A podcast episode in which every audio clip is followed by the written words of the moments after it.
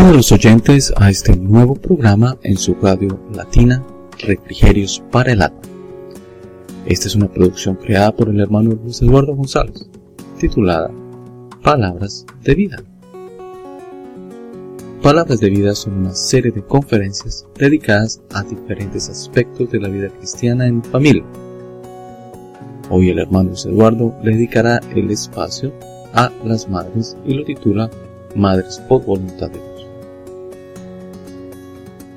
Bienvenidos a Palabras de Vida.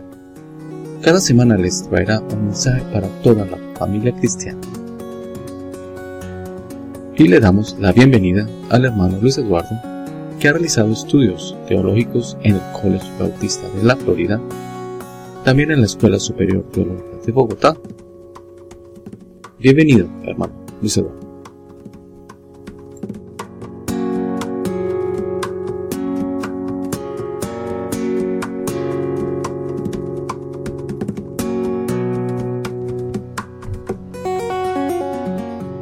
Buenas noches, hermano Javier González.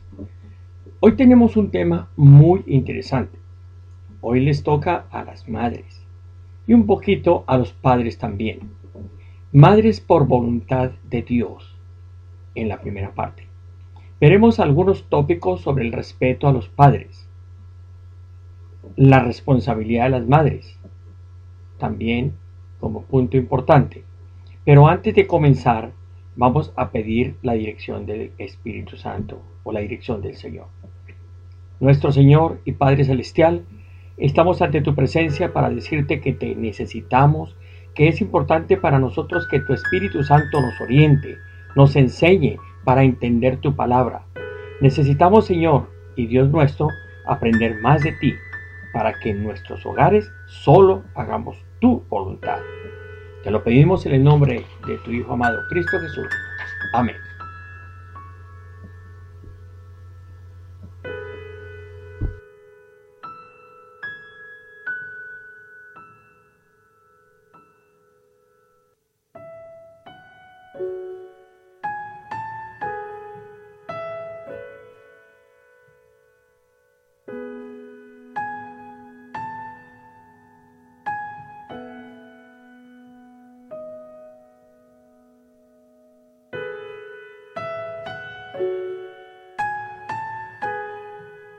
Muchas gracias por esa dedicación, hermano González, y realmente necesitamos inspiración del Espíritu Santo para poder eh, aprender y entender, ponernos en cuidado con sus enseñanzas. Pero, como siempre, vamos a iniciar con una pregunta de apertura. Después de haber escuchado todo el material, tengo una pregunta para usted, hermano González. ¿Será que Dios lo puede todo? ¿Que Él puede todas las cosas que nosotros queramos, que Él siempre está con nosotros. Continuemos, hermano González.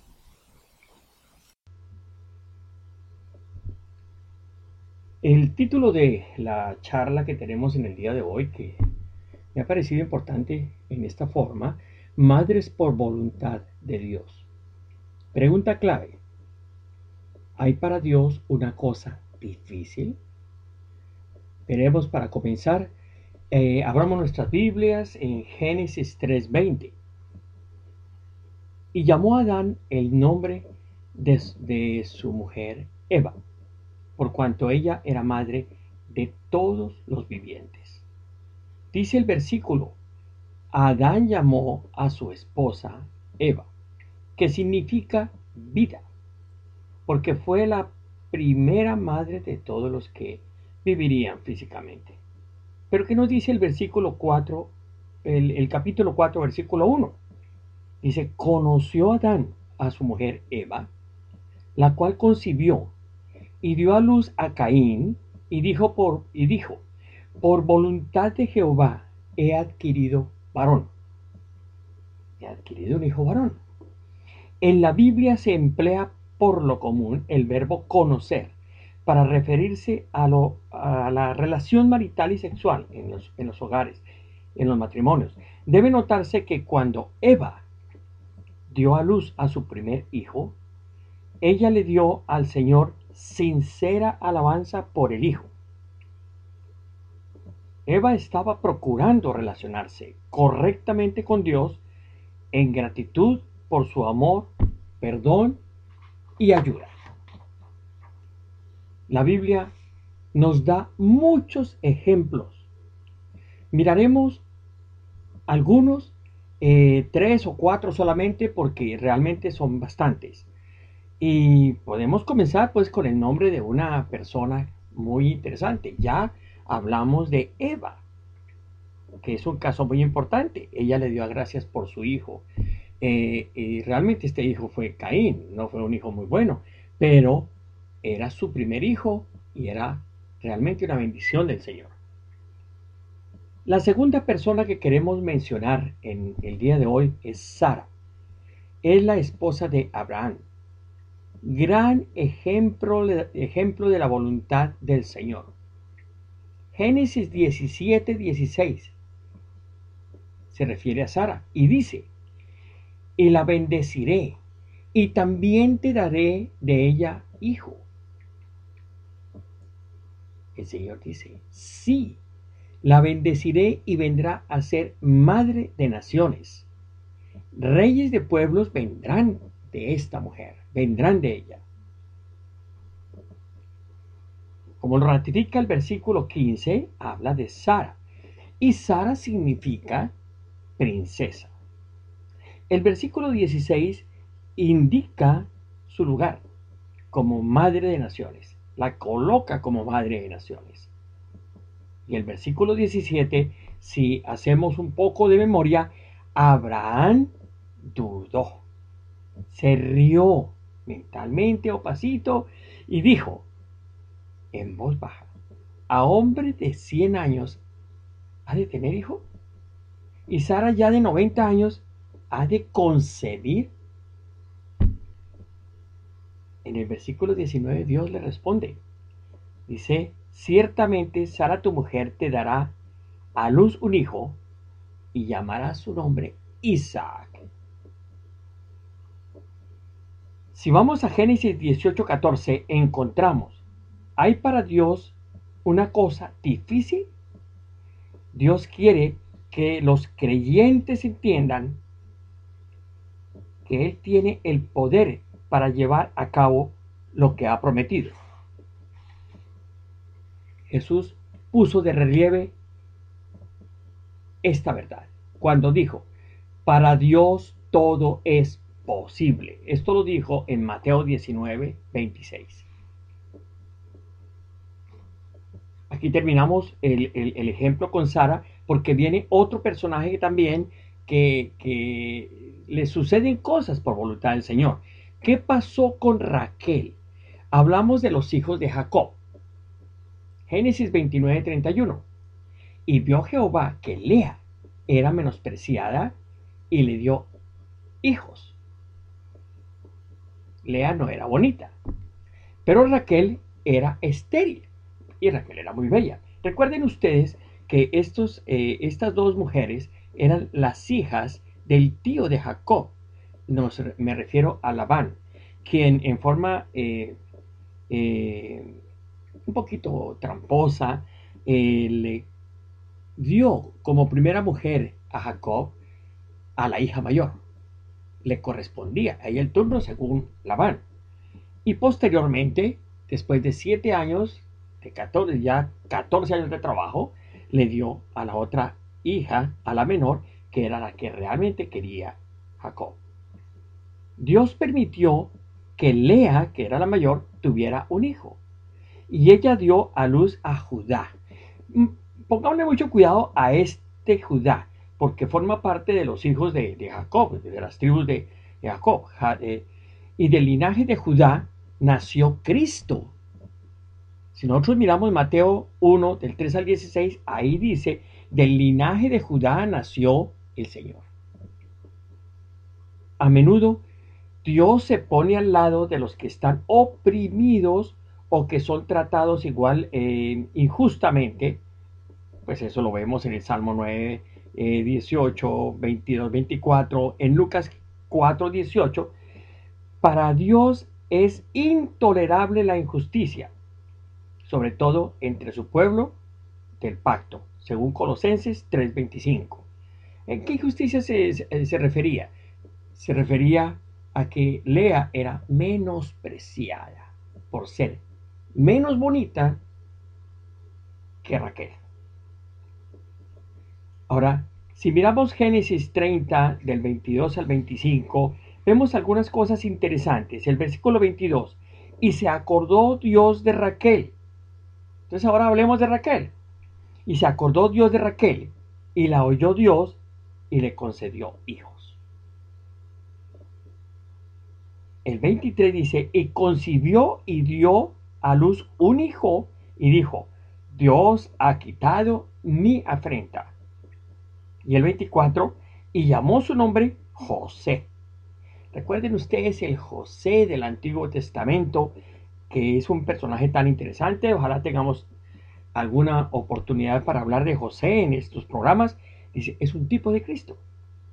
Diciendo, añádame Jehová otro hijo. Dame hijos, le dijo ella a su esposo desesperada. Estos versículos registran la formación de la familia de Jacob, los fundadores de las tribus de Israel. El relato muestra que Dios obró para llevar a cabo su propósito supremo. A pesar de las debilidades, las luchas y los defectos humanos de la familia de Jacob. Cuando ella le dijo, Jacob, dame hijos, lo hizo en una forma desesperada porque había un problema en ese momento. Dice el versículo 30, versículo 1. Viendo Raquel que no daba hijos a Jacob, tuvo envidia de su hermana y decía a Jacob, dame hijos, si no me muero. ¿Por qué lo decía? En el antiguo Oriente, una mujer sin hijos se le consideraba con menosprecio. De aquí la el desesperado comentario de Raquel. Y por lo tanto, vemos que el Señor le responde y forma parte Raquel de las madres por voluntad del Señor.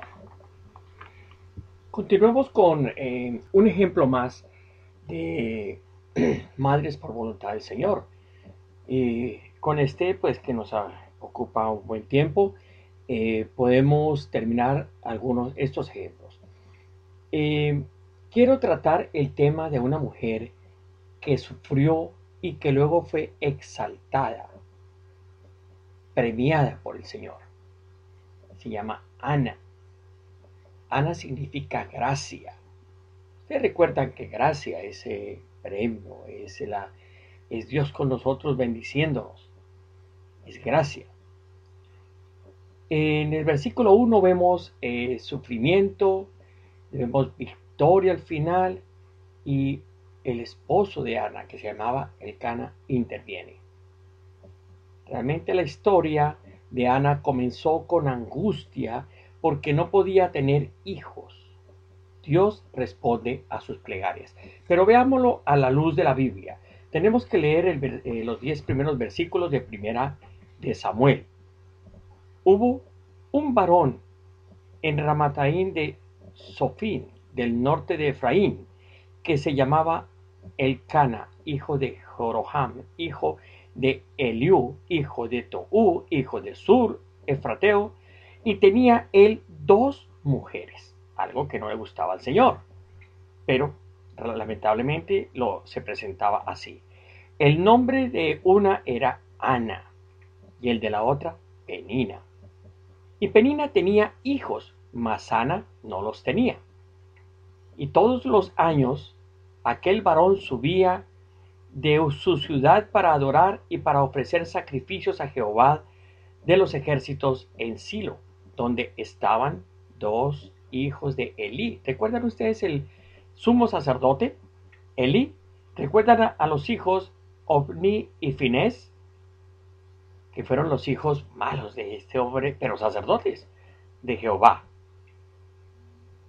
Y antes de continuar, observemos que el Cana era muy devoto al Señor. Él cumplía, a pesar de su pecado, de su defecto de tener dos mujeres, él cumplía con los sacrificios al Señor. Ahora continuemos en el versículo 4. Y cuando llegaba el día en que el Cana ofrecía sacrificio, daba a Penina su, su mujer, a todos sus hijos y a todas sus hijas, a cada uno la parte del sacrificio que le correspondía. Pero a Ana daba una parte escogida, le daba una parte mejor, la prefería, porque amaba a Ana, aunque Jehová no le había concedido tener hijos con Ana. Y su rival la irritaba, me refiero a Penina. Penina, eh, Penina era, era agresiva, era molestosa, y su rival la irritaba, enojándola y entristeciéndola, porque Jehová no le había concedido tener hijos. Así hacía cada año. Cuando subía a la casa de Jehová, la irritaba así, por lo cual Ana lloraba y no comía. Y el Cana, su marido, le decía, Ana, ¿por qué lloras? ¿Por qué no comes? ¿Por qué está afligido tu corazón? ¿No te soy yo mejor que diez hijos? Muchas personas cuando tienen algún problema, algún conflicto, dejan de comer y no duermen. Dejan de ir a la casa del Señor. Y se levantó Ana después que hubo comido y bebido en Silo, y mientras el sacerdote Elí estaba sentado en una silla junto a un pilar del templo de Jehová, ella, con amargura de alma, oró a Jehová y lloró abundantemente.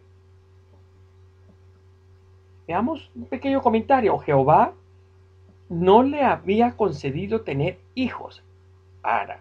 La esterilidad de Ana se atribuye directamente a la actividad de Dios. Él había impedido que ella tuviera hijos para prepararla para el nacimiento de su hijo Samuel. De la misma manera, a veces Dios pudiera hacer que los creyentes sufran decepciones o pudieran llevarlos a situaciones en las cuales se sientan insuficientes o inferiores a fin de seguir cumpliendo su voluntad en la vida de ellos.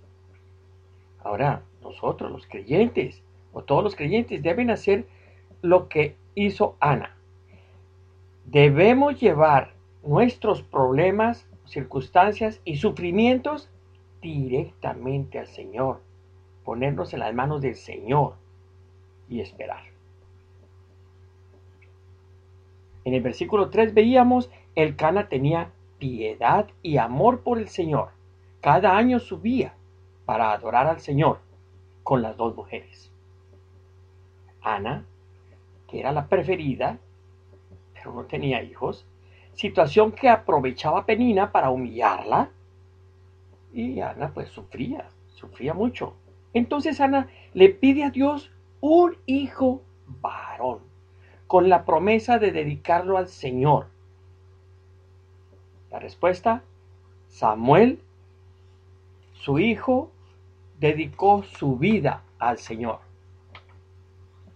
Pero si continuamos a la luz de la Biblia, vámonos a, los versículos 14 al 20, que hay algo muy importante que tenemos que ver ahí.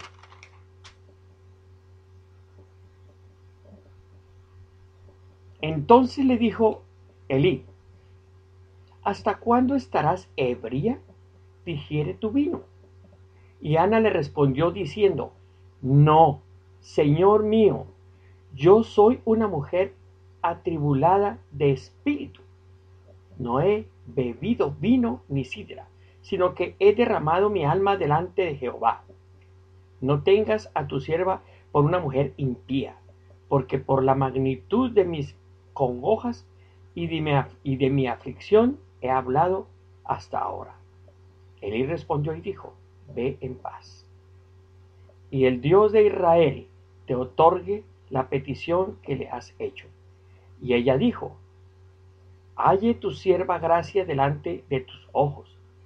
Y se fue la mujer por su camino y comió. Y no estuvo más triste. Y levantándose de mañana, adoraron delante de Jehová y volvieron y fueron casa de Ramá. Y el Cana se llegó a Ana, su mujer, y Jehová se acordó de ella. Aconteció que al cumplirse el tiempo, después de haber concebido Ana, dio a luz un hijo y le puso por nombre Samuel, diciendo, por cuanto lo pedí a Jehová. Dio a luz un hijo, le puso por nombre Samuel.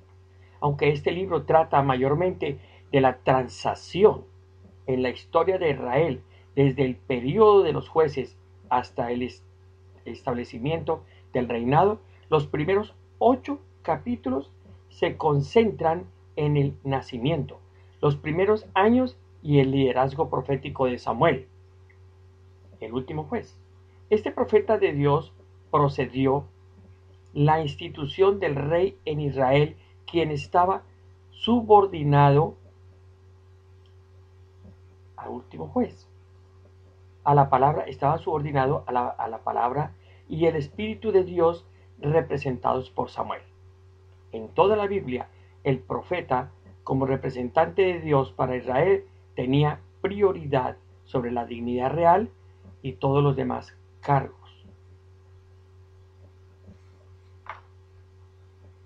¿Hasta cuándo estarás ebria? Le dijo Elí a, a esta mujer, digiere tu vino. Este, este sacerdote juzgó muy eh, apresuradamente a Ana. La juzgó con prejuicio. Y era el sumo sacerdote, era Elí. Pero ¿qué le dijo ella? No, Señor, no estoy ebria.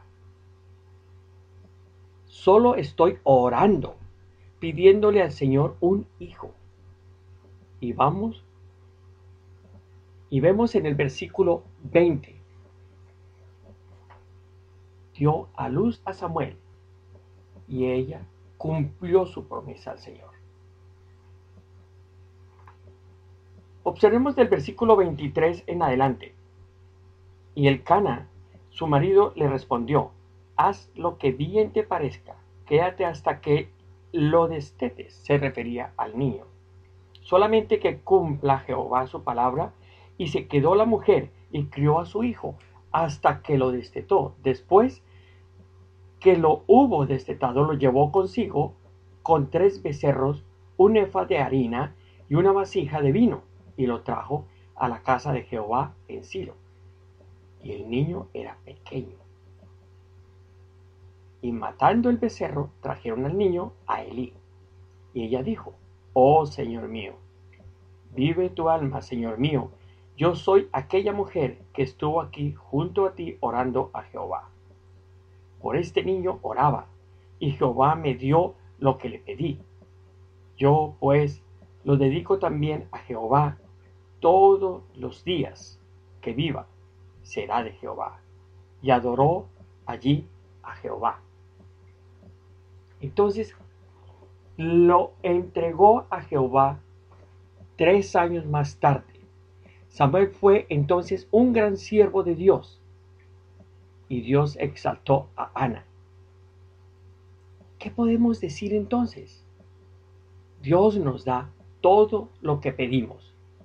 Pero qué linda la oración de Ana en los versículos siguientes en el capítulo 2. Y solamente vamos a ver tres versículos. Y Ana oró y dijo, mi corazón se regocija. Ahora estaba feliz. Mi corazón se regocija en Jehová. Mi poder se exalta en Jehová. Mi boca se ensanchó sobre mis enemigos, por cuanto me alegré en tu, en tu salvación. No hay santo como Jehová, porque no hay ninguno fuera de ti, y no hay refugio como el Dios nuestro. No multipliquéis palabras de grandeza y altanería. Se refería a, la competencia, a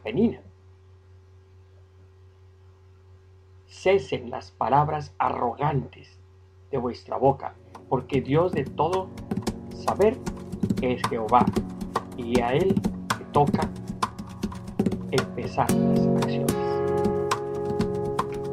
Continuamos enseguida.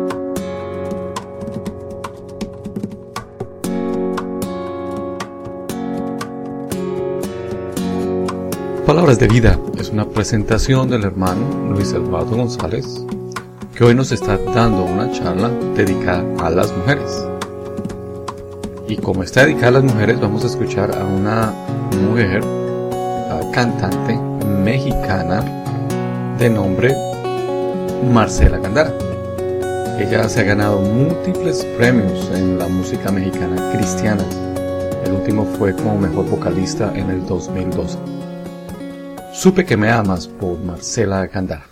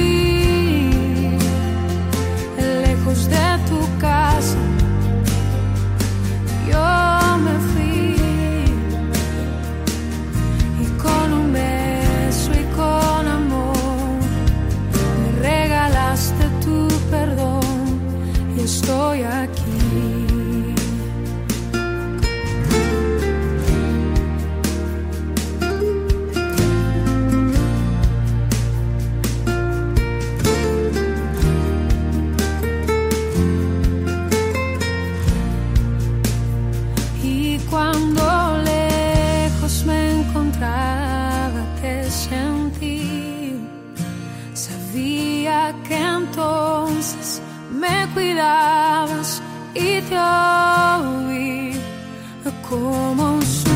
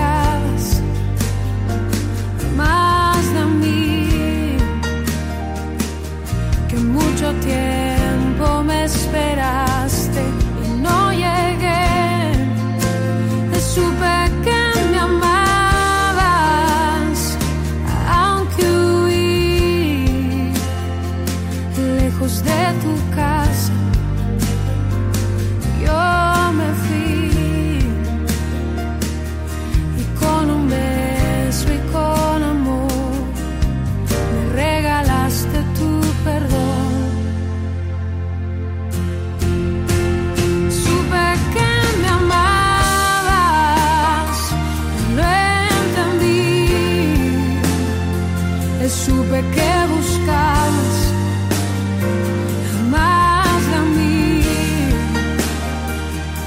que mucho tiempo.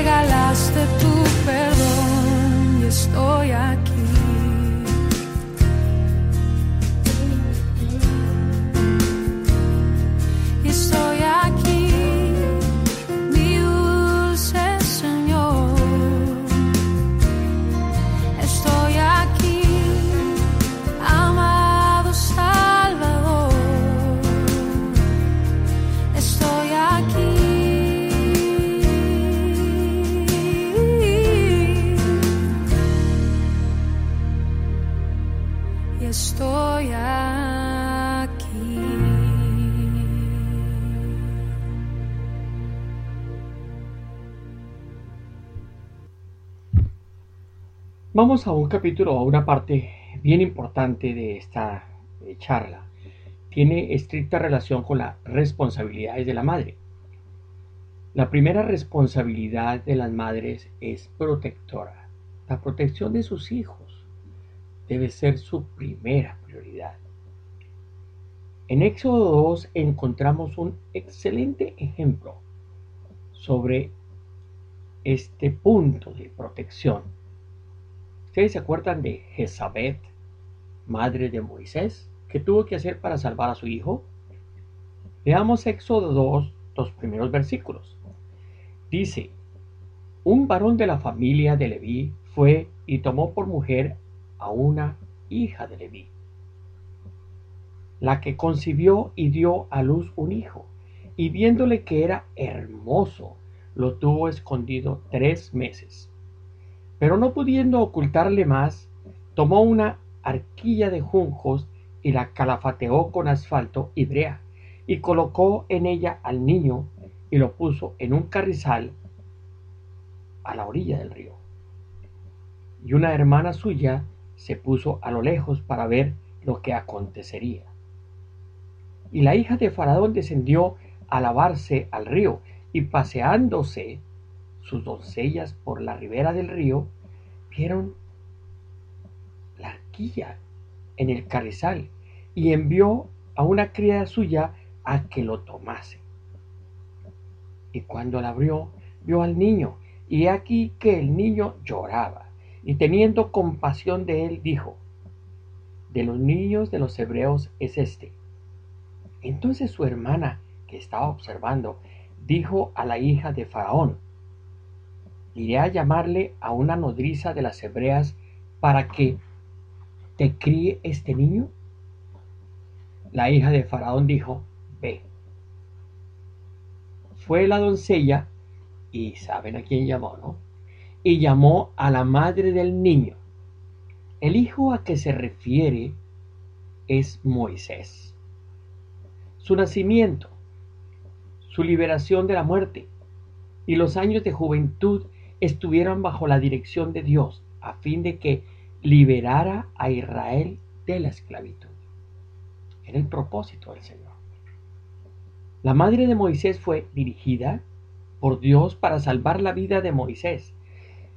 Dios le dio los medios para protegerlo, porque Moisés estaba en los planes y propósitos de Dios para el pueblo de Israel. Ahora, no hay nadie mejor que en el mundo que la madre para proteger a los hijos. Dios honra la fe de la madre de Moisés, como también Dios siempre honra la fe de todas las madres. La madre es un instrumento en las manos de Dios para guiar y proteger a los hijos. La madre y el padre somos los responsables de animar a nuestros hijos a servir a Dios, no a desalentarlos. ¿Por qué? Fue por voluntad de Dios que llegaron los hijos. Entonces la mujer debe colaborar en la obra de Dios, formando nuevos líderes, hijos que van a ser firmes, constantes y conocedores de la palabra de Dios. ¿En qué consiste la autoridad de las madres? La Biblia tiene aspectos interesantes alrededor de este tema. En la Biblia, las madres pueden ver la bendición que tienen. Lógicamente, y ya lo vimos en el programa anterior, en un programa anterior, los padres también pueden ver la bendición que tienen. O sea, que el mensaje no está dirigido exclusivamente a las madres. Ahora, ¿en qué consiste la bendición de que estamos hablando? Ser una madre es una bendición porque convierte a la mujer en autoridad. Este concepto a veces se olvida, porque se piensa que la autoridad es el papá. Con mucha facilidad escuchamos en los hogares, espere que venga su papá. espere que venga su papá. Él te va a corregir. Para la mamá no existiera para ejercer autoridades.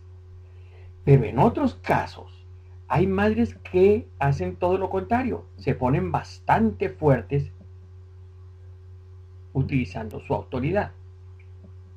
Y el papá es el que es suave en el hogar. Y generalmente los muchachos dicen, es que mi mamá es muy enojada.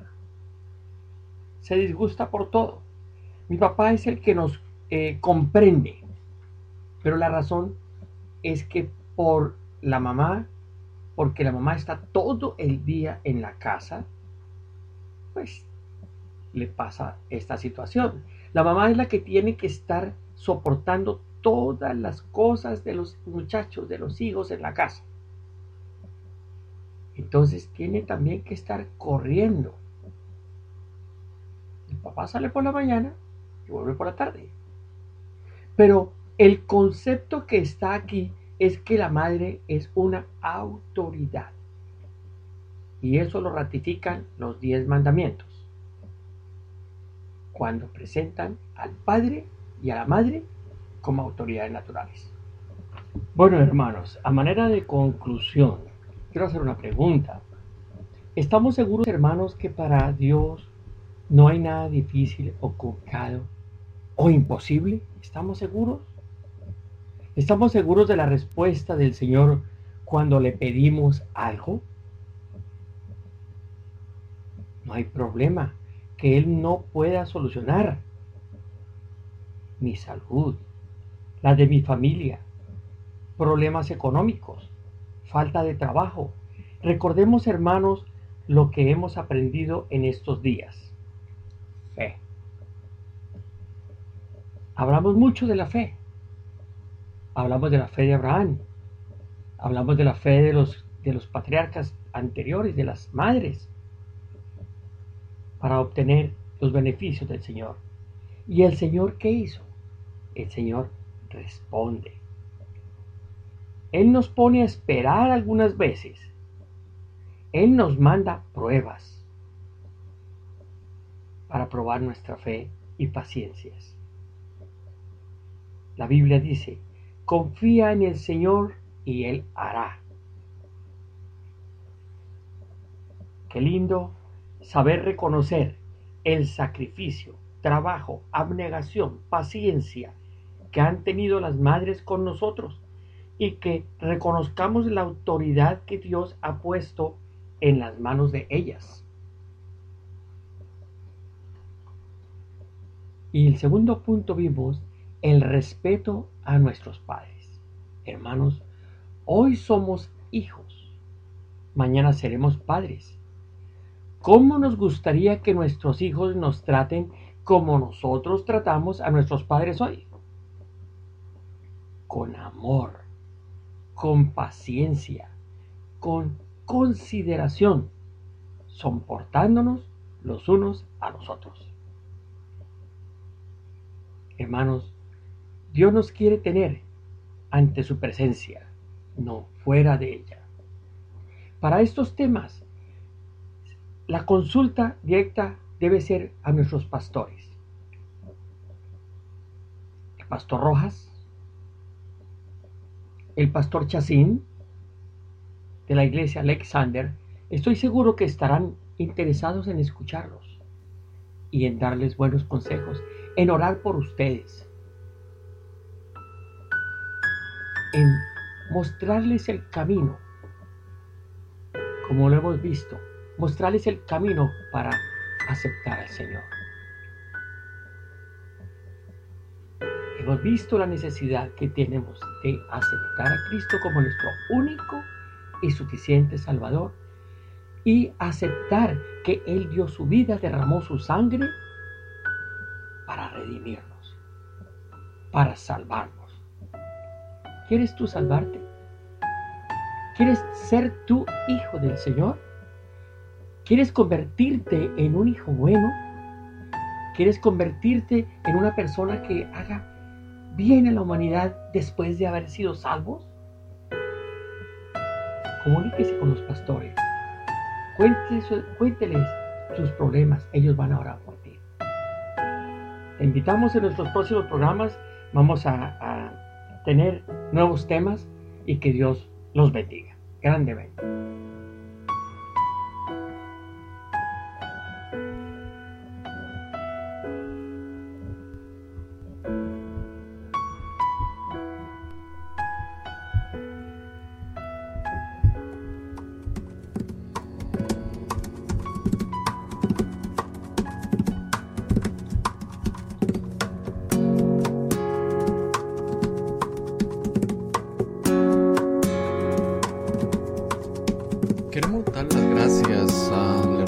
González por Luis Eduardo por estas palabras. Realmente han conmovido mi corazón. Palabras de vida es una presentación del hermano González que hoy nos ha presentado una charla dedicada a las mujeres. Si ustedes están interesados en recibir material o tener más información acerca de estas conferencias, se puede comunicar con nosotros al email palabras de vida en Cristo at yahoo.com o arroba yahoo.com. Also se puede comunicar a nuestro programa por la línea directa. Con mucho gusto los hermanos en el estudio les atenderán sus preguntas y nosotros se las contestaremos en los siguientes programas. Palabras de vida fue una presentación creada por el hermano Eduardo González y en producción con uh, Javier González. Les deseamos un maravilloso día, que pasen una muy buena noche y los esperamos en el siguiente capítulo de Palabras de Vida, en un refrigerio para el alma.